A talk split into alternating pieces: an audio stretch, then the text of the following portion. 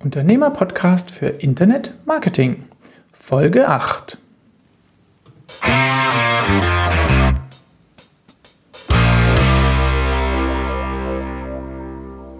Hallo und ganz herzlich willkommen zu einer besonderen Folge des Unternehmer-Podcasts. Keine Sorge, Sie müssen auch heute nicht auf Ihr neues Erfolgsrezept für Internet-Marketing verzichten. Dennoch ist diese Folge auch für mich etwas ungewöhnlich. Warum? Ganz einfach. Heute stellt die Interviewfragen meine langjährige Kollegin und geschätzte Startup-Begleiterin Alissa Stein. Alissa ist professionelle Moderatorin, Sprecherin und Podcasterin.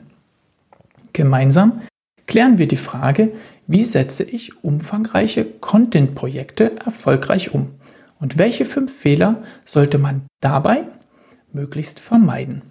Was mich zu diesem Thema inspiriert hat? Nun, 2018 war ich als Mitgründer eines Online-Startups maßgeblich in der Konzeption und der Umsetzung eines Content-Portals für Senioren beteiligt.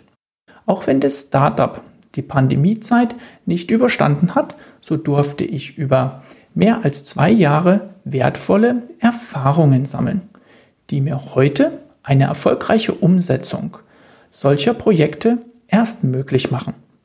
Alissa kennt die Gründer und das Startup selbst und war für mich die perfekte Gesprächspartnerin für den Dialog mit vertauschten Rollen. Doch damit genug der Vorrede. Ich wünsche Ihnen ganz viel Erkenntnisgewinn bei dieser besonderen Folge und übergebe nun an Alissa Stein. Ja, auch von meiner Seite ein ganz herzliches Willkommen zu dieser Podcast-Folge, auf die ich mich persönlich auch sehr, sehr freue, denn heute ist es mal etwas anders. Ich heiße Alissa Stein, ähm, habe auch einen eigenen Podcast gemacht und mache auch für ganz viele Unternehmen Podcasts, deswegen das, ich liebe dieses Medium, arbeite sonst als Moderatorin auf Veranstaltungen für Fernsehsendungen und äh, genau, das soll es eigentlich auch schon von meiner Seite gewesen sein, denn heute haben wir ein ganz spannendes Thema, denn es geht darum, was ist eigentlich ein Content-Projekt und was bedeutet in diesem Fall auch umfangreich. Vielleicht einmal kurz zur Definition, was ist denn Content? Als Content, was ja zu Deutsch Inhalt bedeutet, wird im Bereich des Online-Marketings der gesamte Inhalt einer Webseite bezeichnet. In aller Regel ist das ein Text, das kann zum Beispiel der HTML-Text sein, aber auch Bilder, Grafiken, Videos, Musikdateien oder auch GIFs. Ich hoffe, damit können Sie alle etwas anfangen. Wenn nicht, dann kommen wir da gleich später auch noch mal zu. Ja, und in diesem Unternehmer-Podcast heute, da stehen die Einzelunternehmer und Einzelunternehmerinnen, wie zum Beispiel auch ich, im Mittelpunkt. Und was bedeutet denn eigentlich für uns üblicherweise Content-Erstellung? Also für mich ist das definitiv, dass man verschiedene Blog-Inhalte hat, dass man immer wieder neuen Content produziert, der natürlich dann auch im Google-Ranking nach vorne kommt, dass man auch so ein bisschen was mitbringt. Was ist denn eigentlich meine Arbeit? Was mache ich? Was passiert da so? Und da bin ich ganz gespannt, was wir heute dann noch alles drüber lernen dürfen. Ja, im Vergleich dazu, da gucken wir heute uns ein umfangreicheres Projekt an, ein Unternehmerleitfaden für Online-Marketing aus, ja, so circa 800 Suchbegriffen, also wirklich eine Menge, mit zehn Unterseiten, die jeweils dann auch so circa 1500 bis 1800 Wörter beinhalten und die auch einem Frage-Antwort-basierten Ratgeber zugrunde liegen. Ja, und mit etwas redaktioneller Unterstützung kann das in nur sieben Wochen umgesetzt werden. Da bin ich schon wirklich sehr gespannt, denn die Unterstützung brauche ich zum Beispiel auf jeden Fall. Und heute erfahren wir, wie Jan dabei vorgegangen ist und welche, ja, sagen wir mal, Fallstricke wir als Einzelunternehmer innen dabei unbedingt beachten sollten. Das erklärt er uns jetzt hoffentlich am besten selbst und ich freue mich, dass ich ihn jetzt ganz herzlich begrüßen darf hier im Podcast-Studio. Hallo, lieber Jan. Hallo, lieber Alissa. Ich freue mich riesig, mit dir diesen Podcast machen zu können. Wie du weißt, bin ich ein riesen Bewunderer auch deines eigenen Podcasts und wie du deine eigene Selbstständigkeit aufgebaut hast. Ich freue mich riesig, dass wir heute mal ein bisschen Zeit füreinander haben und auch ein interessantes Thema für unsere Zuschauer. Vielen, vielen Dank. Ja, vielleicht können wir gleich zu Anfang einmal kurz klären, woher wir beide uns eigentlich kennen, dass es auch zu dieser besonderen Folge heute kommt. Ja, klar. Und zwar, wir haben einmal eine gemeinsame Historie in der Unternehmensberatung und dann auch eine gemeinsame Historie im Startup. Wie du vorhin schon gesagt hast, unterstützt du auch ähm, Startups in, in, in Deutschland und in Europa, übernimmst dort Moderationen. Für uns speziell im Startup hier in München hast du eine Videovertonung gemacht für Erklärvideos, die wir auf unserer Content-Plattform erstellt haben. Und da hatten wir, wie ich finde, schon total viel Spaß miteinander. Und von daher fiel es mir auch nicht schwer, jemanden zu finden, der heute mal mich interviewt in diesem Podcast. Ja, stimmt, genau, die Videos. Das war, ähm, das war auch eine, für mich eine spannende Erfahrung, weil so eine Vertonung ist natürlich noch was anderes, gerade wenn es ähm, ein animiertes Video ist. Da muss man ja Richtig. zum Teil sehr schnell sprechen und trotzdem deutlich, damit es auch alles gut rüberkommt. Genau. Wir haben immer mega Feedback bekommen. Wer ist bloß diese sympathische Stimme hinter diesen Videos? Und ja, die Stimme. Ja, erzähl uns mal ein bisschen mehr. Du hast ja auch gesagt, so, ähm, also du bist ja auch im Gegensatz zu den anderen Gründern dem Thema treu geblieben. Warum war dir mhm. das so wichtig? Warum liegt dir das Thema so am Herzen? Für mich persönlich sind es mehr oder weniger drei Dinge. Ähm, zum einen habe ich durch die Zusammenarbeit mit einer Online-Marketing-Agentur damals und mit einem eigenen Mitarbeiter. An der Stelle möchte ich ganz ähm, herzlich mal den Fahad grüßen, der uns damals als Mitarbeiter im Bereich SEO unterstützt hat und auch den John und seinem Team von Digital Loop hier in München sind diejenigen, die uns als, als Gründer auch den Aufbau dieser Content-Plattform ermöglicht hat. Und da hatte ich das erste Mal die Möglichkeit, so ein bisschen da reinzuschnuppern, was es bedeutet, Inhalte zu kuratieren und diese auch dann für die, ähm, für die Leser spannend aufzubereiten. Das hat mir super viel Spaß gemacht und ich habe mir gedacht, Mensch, so viel Dankbarkeit, wie da zurückkommt von der Leserseite, das könnte für mich auch persönlich ein Thema sein, mit dem ich mich mehr beschäftigen möchte. Mhm. Und zum Zweiten hatten wir mit der Content-Plattform natürlich auch einen Kundenklientel. Das heißt, wir hatten Einzelunternehmer und Selbstständige, die diese Content-Plattform für Marketingzwecke genutzt haben. Und wir hatten sehr viele Gespräche mit den Einzelunternehmern während dieser Zeit, was deren Wünsche und Bedürfnisse sind. Und da habe ich gedacht, Mensch, da ist wirklich ein Bedarf da, den man befriedigen kann. Und ähm, nachdem wir mit dem Online-Startup auch zum Teil aus ähm, Corona-bedingten Gründen dort nicht an das Ziel gekommen sind, wo wir hin wollten, war einfach meine persönliche Aufgabe noch nicht erledigt. Und deswegen habe ich gesagt, da möchte ich einfach auch mit meinem eigenen Unternehmen noch einen zusätzlichen Wert schaffen. Und seitdem ist ja auch wirklich eine Menge passiert. Würdest du sagen, das war auch so die, die Grundmotivation, dieses Projekt anzugehen für dich? Absolut. Gerade wenn man sich in einen Einzelunternehmer und dessen ähm, Alltag mal reinversetzt. Und ich bin ja selber einer. Äh, von daher fällt es mir als solches auch nicht schwer wenn man regelmäßig sich mit Online-Marketing beschäftigen soll, noch zusätzlich zu dem Alltagsgeschäft, was man hat, dann ist das am Anfang schon eine ziemliche Herausforderung. Und gerade im Inbound-Marketing, also so das organische Marketing ohne Werbung zu schalten, ist es natürlich so, dass man erstmal eine gewisse Einstiegshürde überspringen muss. Und diese Einstiegshürde als Einzelunternehmer zu, ähm, zu nehmen um eine, ein gewisses Themenfeld mal einfach abzudecken, worüber man sich identifiziert und wo man seine Kunden ansprechen möchte. Dieses Themenfeld auf seiner Webseite oder auf seinem Unternehmensprofil, wo auch immer man die, ähm, seine Kunden antrifft, diese Einstiegshürde zu nehmen. Das ist eine große Herausforderung, die ich jetzt festgestellt habe in den letzten vier Jahren, in denen ich mit den Einzelunternehmern zusammenarbeite. Und da wollte ich einfach auch eine möglichst einfache Lösung mal bieten und habe dieses, ähm, dieses Content-Projekt mal persönlich für mich selber umgesetzt, um da auch Erfahrungen zu sammeln, die ich jetzt auch unter anderem mit diesem Podcast weitergeben möchte. Ach, ja. großartig. Also das kann ich auch nur von meiner Seite spiegeln. Das ist wirklich so wichtig, weil wer heute nicht gefunden wird, der existiert förmlich gar nicht. Und gleichzeitig Richtig, ist es ja. aber auch so schwer im Daily Business, sich da irgendwie Zeit frei zu schaufeln, um genau diesen Content auch zu erstellen. Mhm. Jetzt hast du einen Online-Marketing-Leitfaden erstellt. Magst mhm. du uns mal ein bisschen mehr darüber erzählen? Sehr, sehr gerne. Zum einen diejenigen, die jetzt den Podcast hören. Ich habe noch in den Shownotes ein kurzes Video verlinkt. Diejenigen, die sich dann diesen Leitfaden anschauen wollen, können sich den aber ganz normal auch über webgefährte.de auf der Webseite selbst anschauen. Da ist oben in der Hauptnavigation ein Link zu Online Marketing Guide drin und wer da draufklickt, findet auch das Ergebnis von diesem Content-Projekt. Nur ganz kurz beschrieben, Alissa, du hattest vorhin schon so ein paar Zahlen und Fakten von dem ähm, Content-Projekt genannt. Mhm. Grundsätzlich ist der Hintergrund einfach der, dass man ein Themenfeld sich absteckt und für dieses Themenfeld möglichst vollständig alle organischen Suchbegriffe abdeckt.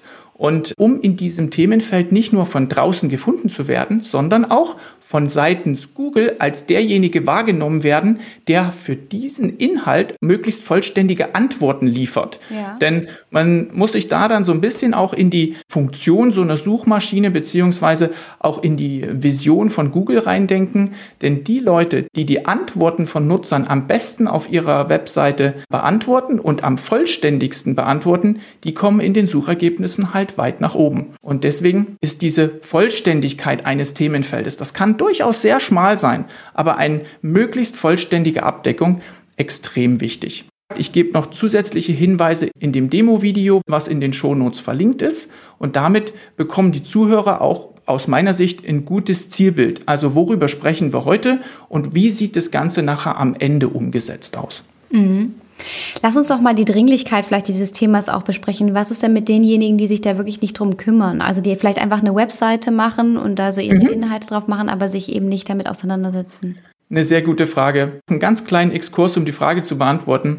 Ich betreibe gerade einiges auch an Direktmarketing und dort schaue ich explizit nach Einzelunternehmern mit bestimmten Berufsbildern und schaue mir von allen die Webseiten an und schaue, welche, also nicht nur sieht die Webseite hübsch aus, sondern auch im Hintergrund, welche Leistungswerte hat die Webseite, um zu sehen, ob der oder diejenige tatsächlich das Potenzial schon ausschöpft, mit ihrer Webseite auch organisch gefunden zu werden, also eine Reichweite hat. Mhm. Und es gibt im Internet ungefähr sieben Milliarden Webseiten. Oh. Und ähm, von diesen sieben Milliarden Webseiten werden weniger als zehn Prozent mit organischem Traffic von Google bedient. Das heißt, der größte Teil kauft entweder den Traffic über Werbeanzeigen jeden Monat oder er betreibt einfach kein aktives Online-Marketing. Das heißt, er hat er, sie oder, oder er eine, eine Web-Visitenkarte, wo die Leute, die den Namen schon kennen, den Namen des Unternehmers oder den Namen des Unternehmens,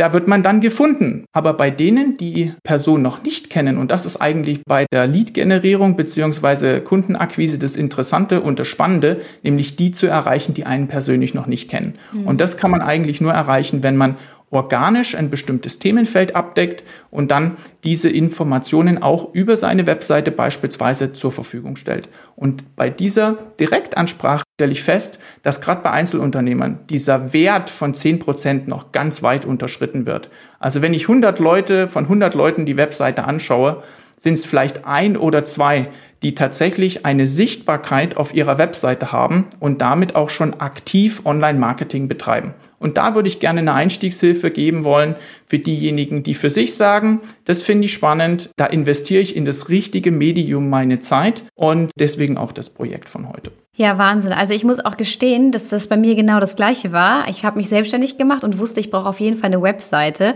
Aber mhm. da ging es mir im ersten Gedanken natürlich nur darum, wie sieht denn diese Webseite aus? Also geht da ja. jemand drauf und denkt sich dann, Mensch, das ist eine schöne Webseite und er findet alles. Aber findet die Person überhaupt erstmal die Webseite? Das ist natürlich die viel wichtigere Frage.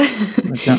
Und da hat man, glaube ich, ganz häufig eine andere Perspektive. Gut, dass du da unterstützt. Absolut, Alissa, und du bist da nicht alleine und ich würde das auch gar nicht irgendwie kritisieren wollen, weil es ist eine ganz normale Sichtweise, die ich auch vor, weiß nicht, wann ich das erste Mal eine Webseite gebaut habe, vor 10, 15 Jahren auch hatte am Anfang. Die Webseite muss einfach äh, schön aussehen und da müssen die Informationen drauf sein und dieser Gedankengang, dass diese Webseite eine Sichtbarkeit aufbauen muss, das entwickelt sich einfach im Nachhinein. Entweder, dass man schmerzlich feststellt, boah, jetzt habe ich so viel Zeit reingesteckt und bekomme irgendwie fünf Leute im Monat auf die Seite und äh, bekomme da diese Traktion nicht hin, die ich eigentlich haben möchte. Mhm. Lass uns noch mal zu sprechen kommen auf die Content-Erstellung. Was mhm. sind denn aus deiner Perspektive die fünf häufigsten Fehler? Es gibt sicherlich mehr, aber hier sind die, die mir auch persönlich immer wieder im Gespräch offensichtlich werden. Das eine, entsprechende Vorabanalyse zu machen. Das heißt, wenn ich so ein Content-Projekt aufbaue, sich Gedanken zu machen, nicht unbedingt nur welches Thema möchte ich abgrenzen, sondern gibt es dort auch schon ein entsprechendes Vorbild. Es ist immer hilfreich, dort nicht nur was das Inhaltliche betrifft, sich eine Vorlage zu suchen, sondern jemanden, der in einem ähnlichen Themenfeld wie ich heute schon unterwegs ist, ja. mal zu schauen, hat der schon so ein Content-Projekt mal gemacht? Und das lässt sich auf der Webseite ja sehr gut auch recherchieren. Wenn man dann noch das richtige Werkzeug dazu hat, um auch mal hinter die Kulissen zu schauen, ob dieses Content-Projekt auch erfolgreich war, dann ist das mal der erste Punkt. Und dazu habe ich auch noch ein zweites Video unten in den Shownotes für unsere Zuhörer. Dort zeige ich mal, welche Vorlage ich persönlich genutzt habe.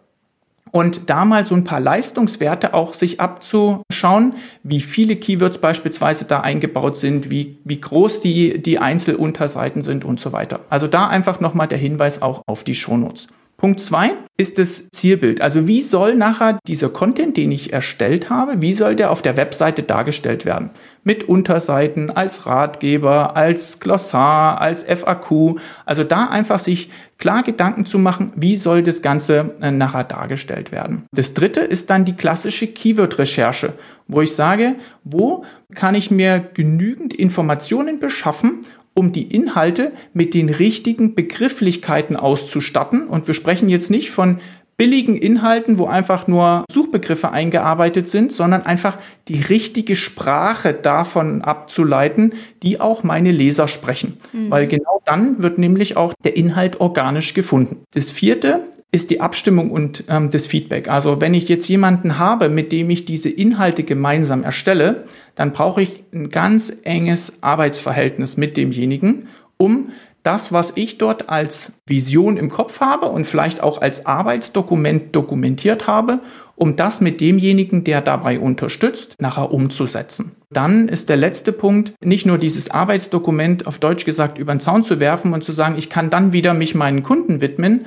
sondern für diesen engen Zeitraum, bei mir waren es tatsächlich sieben Wochen, dann auch die Zeit freizuschaufeln mit dem jeweiligen Redakteur oder dem, ähm, demjenigen, der mich da unterstützt. Kann ja auch ein Praktikant sein, ja. Also jemand, der in dem gleichen Thema wie ich unterwegs ist, aber einfach ein bisschen mehr Zeit an der Hand hat und auch versiert ist, beziehungsweise auch vielleicht ein bisschen begabt beim Schreiben von Texten, dass ich den eng begleite. Und ich würde mal eine Größenordnung nennen.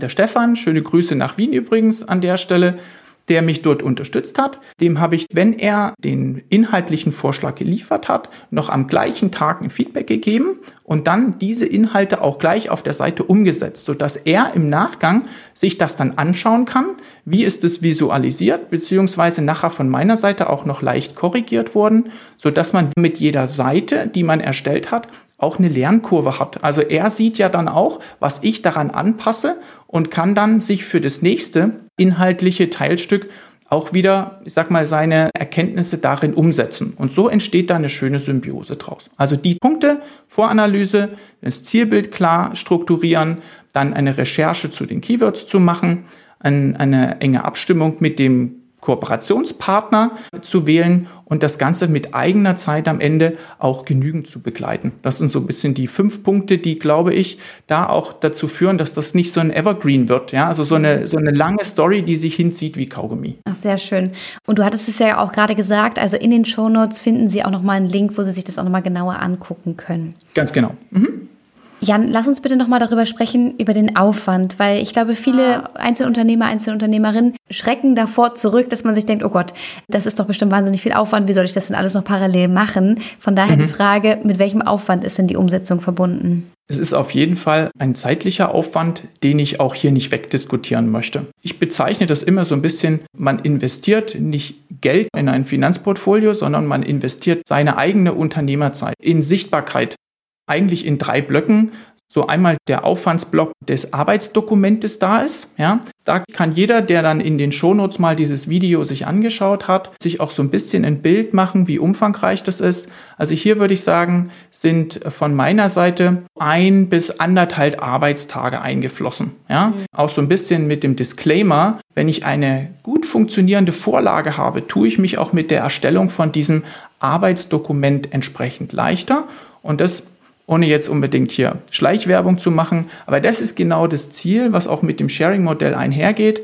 Ich einmal so ein Arbeitsdokument erstellt habe, gebe ich das in der äh, Strukturvorlage natürlich dann auch jemanden, der das gleiche oder ein ähnliches Projekt machen möchte, als solches auch weiter. Und dann braucht man sich einfach, wie baue ich einfach so ein Briefing-Dokument für so einen Redakteur? Wie baue ich das eigentlich auf? Ja? ja. Oder wie kann ich so ein Keyword-Set zusammenstellen? Das kommt als, als Starthilfe sozusagen dann mit so einem Projekt schon daher. Aber nichtsdestotrotz, die Inhalte müssen da trotzdem erstmal rein. Ja? Wenn wir einen Schritt weitergehen Richtung Überführung des Inhalts nachher auf die, auf die Webseite. Da würde ich mal sagen, war mein persönlicher Zeiteinsatz auch ungefähr zwei bis drei Stunden. Also wenn so eine Unterseite beispielsweise dann geliefert wurde, die entsprechend durchzuarbeiten und auf der Webseite einzustellen.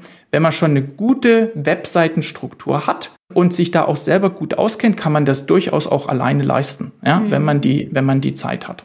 Und das Dritte ist nachher am Schluss, so ein Schleifchen drum zu binden, sage ich mal. Ja, also Illustrationen noch einzuarbeiten, beziehungsweise auch, wie ich jetzt beispielsweise an diesem Online-Marketing-Guide, unten noch so einen zusätzlichen Dienst anzugliedern, wo jemand sagt, Mensch, die Inhalte sind alles super, ich möchte mir jetzt aber nicht unbedingt jede Unterseite von dem Guide selber aneignen und das Wissen aufbauen, dann biete ich die Möglichkeit, dass jemand sagt, okay, ich beantworte dort ein Set an Fragen und habe mit, mit der Empfehlung, die ich am Ende bekomme, auch die Möglichkeit zu sagen, okay, welcher Online-Marketing-Kanal ist denn für mich der richtige und wie müsste ich das Ganze angehen? Das ist dann dieser Quick Guide, den ich ähm, dann als, als, als Goodie sozusagen dort unter diesen Guide noch mit, mit, mit, mit äh, entsprechend unten anfüge, mhm. der aber ein klares Ziel hat. Weil ich möchte ja den Inhalt nicht nur erstellen, um Leute zu unterhalten, sondern es geht ja darum, einen klaren Nutzen zu liefern und diesen Nutzen dann tatsächlich auch als Verkaufsunterstützung, diese Verknüpfung zwischen Inhalt und Leistungsangebot hinbringen möchte. Jetzt haben wir ja vorhin schon gehört, wie gravierend auch die Zahlen sind. Ich äh, erinnere nur an die 10 Prozent von den 7 Milliarden Webseiten. Ja. Kannst du uns noch mal genau sagen, welchen Mehrwert denn der Unternehmer von dem Ergebnis hat? Absolut. Die Daten, die das digitale Vorbild, von dem ich die Vorlage für dieses Content-Projekt abgeschaut habe, die habe ich analysiert. Er hat mit, mit der Erstellung von dem Content mehrere tausend Nutzer auf seiner Seite jeden Monat. Wow. Das heißt, ich kann in dem ähm, Analysetool, schöne Grüße an die Kollegen von Sistrix in dem Fall, da kann ich dann hinter die Kulissen schauen und wirklich sagen, okay, welcher Teil von diesem Content wird wie von Nutzern wahrgenommen bzw. besucht und wie übersetzt sich das in ein Äquivalent an Bezahlwerbung. Das heißt, wenn derjenige die gleichen Nutzerzahlen über Werbung auf seine Seite haben wollen würde, bin mir jetzt nicht ganz sicher, was der, der Medienwert war, aber wir sprechen über einen guten vierstelligen Eurobetrag. Das heißt, wenn ich den ähm, in, in, in die Hand nehmen möchte, und da kann man natürlich dann eine ganz einfache unternehmerische Amortisationsrechnung machen und sagen, wenn ich meinen Redakteur für diese Inhalte bezahlen muss, wie lange muss der Inhalt auf der Webseite für Nutzertraffic sorgen, dass sich das als Unternehmer für mich wieder rentiert? Ja, mhm. ja großartig. Ich kann gerne noch einen Screenshot auch in den Shownotes ergänzen, sodass man sich da auch von dem Medienwert ein Bild machen kann. Möglichst greifbare Informationen zu haben, hilft uns, glaube ich. Aber auf jeden Fall ist er auf der Tonspur auch schon mal rübergekommen, dass es sich ja. lohnt und dass man sich dem Thema wirklich widmen sollte. Ja. Gibt es denn Erfahrungen, die du auch während deiner Startup-Zeit gesammelt hast, die dir jetzt gerade bei diesen Projekten für deine Mitglieder helfen, diese erfolgreich umzusetzen? Das ist eine tolle Frage ähm, und die liegt mir auch besonders am Herzen. Ich denke, viele Einzelunternehmer da mit Trial and Error unterwegs sind und auch viele vielleicht schlechtere Erfahrungen machen. Und um das zu vermeiden, ich würde drei Dinge erwähnen wollen. Das eine, ich glaube, da sind wir so ein bisschen auch aus unserer Beratungszeit vorgeprägt Professionelle Partner suchen, mit denen ich zusammenarbeite, ist der erste Punkt. Und hier gehe ich in der Regel so vor, dass bevor ich einen Partner an Mitglieder in dem Sharing-System empfehle, mit diesen Partnern erstmal persönlich zusammenzuarbeiten. Das habe ich in dem Fall auch mit dem Stefan vorher getan. Also wir haben eins, zwei kleinere Inhaltsthemen bearbeitet und da konnte ich mir schon mal ein Bild machen, in welcher Art und Weise er arbeitet. Und dann habe ich gesagt, das passt sowohl fachlich als auch auf der persönlichen Ebene, was er so für Werte vertritt, dass wir auch ein größeres Content-Projekt gemeinsam miteinander machen können. Sowas hilft einfach, den Erfolg sicherzustellen von so einem Content-Projekt. Ja. Der zweite Punkt, das Ganze so ein bisschen Timebox zu machen. Also ich habe mir bewusst gesagt, am Anfang wusste ich nicht, dass es in sieben Wochen klappt. Weil ich da natürlich auch mit dem Redakteur so ein bisschen auf seiner Verfügbarkeit davon abhängig war. Aber einfach zu sagen, ich gebe mir einen festen Zeitrahmen vor und während dieser Zeit arbeite ich das fokussiert ab. Ich lege da bewusst andere Dinge mal an die Seite, sodass dieses Content-Projekt wirklich in endlicher Zeit über die Bühne geht. Das ist das Zweite. Und das Dritte ist einfach, das Ganze erfolgsorientiert zu machen. Klingt banal, aber ich glaube, wenn man auf den Fehlern anderer aufbaut, statt dass man die gleichen Fehler wieder macht, weil man ein bestimmtes Zielbild hat, oh, das könnte ja schön aussehen, der Wurm soll nicht dem Angler schmecken, sondern in dem Fall einfach zu gucken, womit sind andere schon erfolgreich bei meiner Zielgruppe und lieber das schon mal als gegeben anzunehmen und mhm. dann zu überlegen, was kann ich oben draufsetzen, um es noch besser zu machen. Das kommt nicht nur beim Leser, sondern in dem Fall auch bei Google gut an. Und wenn ich dann noch ein paar professionelle Tools habe, wo ich hinter die Kulissen schauen kann, dann habe ich, glaube ich, drei gute Dinge, die das Projekt dann auch nicht zum Zufallsergebnis werden lassen, sondern da kann ich dann wirklich am Ende sagen, ich kann da auch drauf zählen, trotz dem finanziellen Aufwand oder zeitlichen Aufwand, der dahinter steckt. Ja, also nochmal ein ganz, ganz wichtiger Punkt jetzt zum Ende. Und ich kann auch wirklich nur von meiner Perspektive sagen, dass es sich auf jeden Fall lohnt, weil man natürlich auch gefunden werden möchte und man möchte natürlich nicht nur von Leuten gefunden werden, die ein E kennen, sprich die nach dem Namen suchen, sondern wir möchten ja auch andere Menschen ansprechen und da lohnt es sich wirklich, hier vor allem auch mit dir zusammenzuarbeiten. Ich bin dir da sehr dankbar, dass du mich da auch persönlich unterstützt und dass ich nochmal ganz neue Kunden, Kundinnen ansprechen kann, um auch ja, andere Moderationen zu bekommen. Deswegen danke ich dir zum einen für unsere Zusammenarbeit sehr, sehr herzlich, mhm. aber gleichzeitig auch, dass wir hier in diesem Podcast-Format die, die Möglichkeit hatten, das Ganze mal vorzustellen, was da auch möglich ist und vor allem in Anführungszeichen, wie einfach das auch möglich ist mit den ganzen Insights, die du natürlich auch generieren kannst, die ich persönlich ja gar nicht sehen könnte. Ich bin genauso glücklich mit unserer Zusammenarbeit. Danke für die Blumen, Melissa.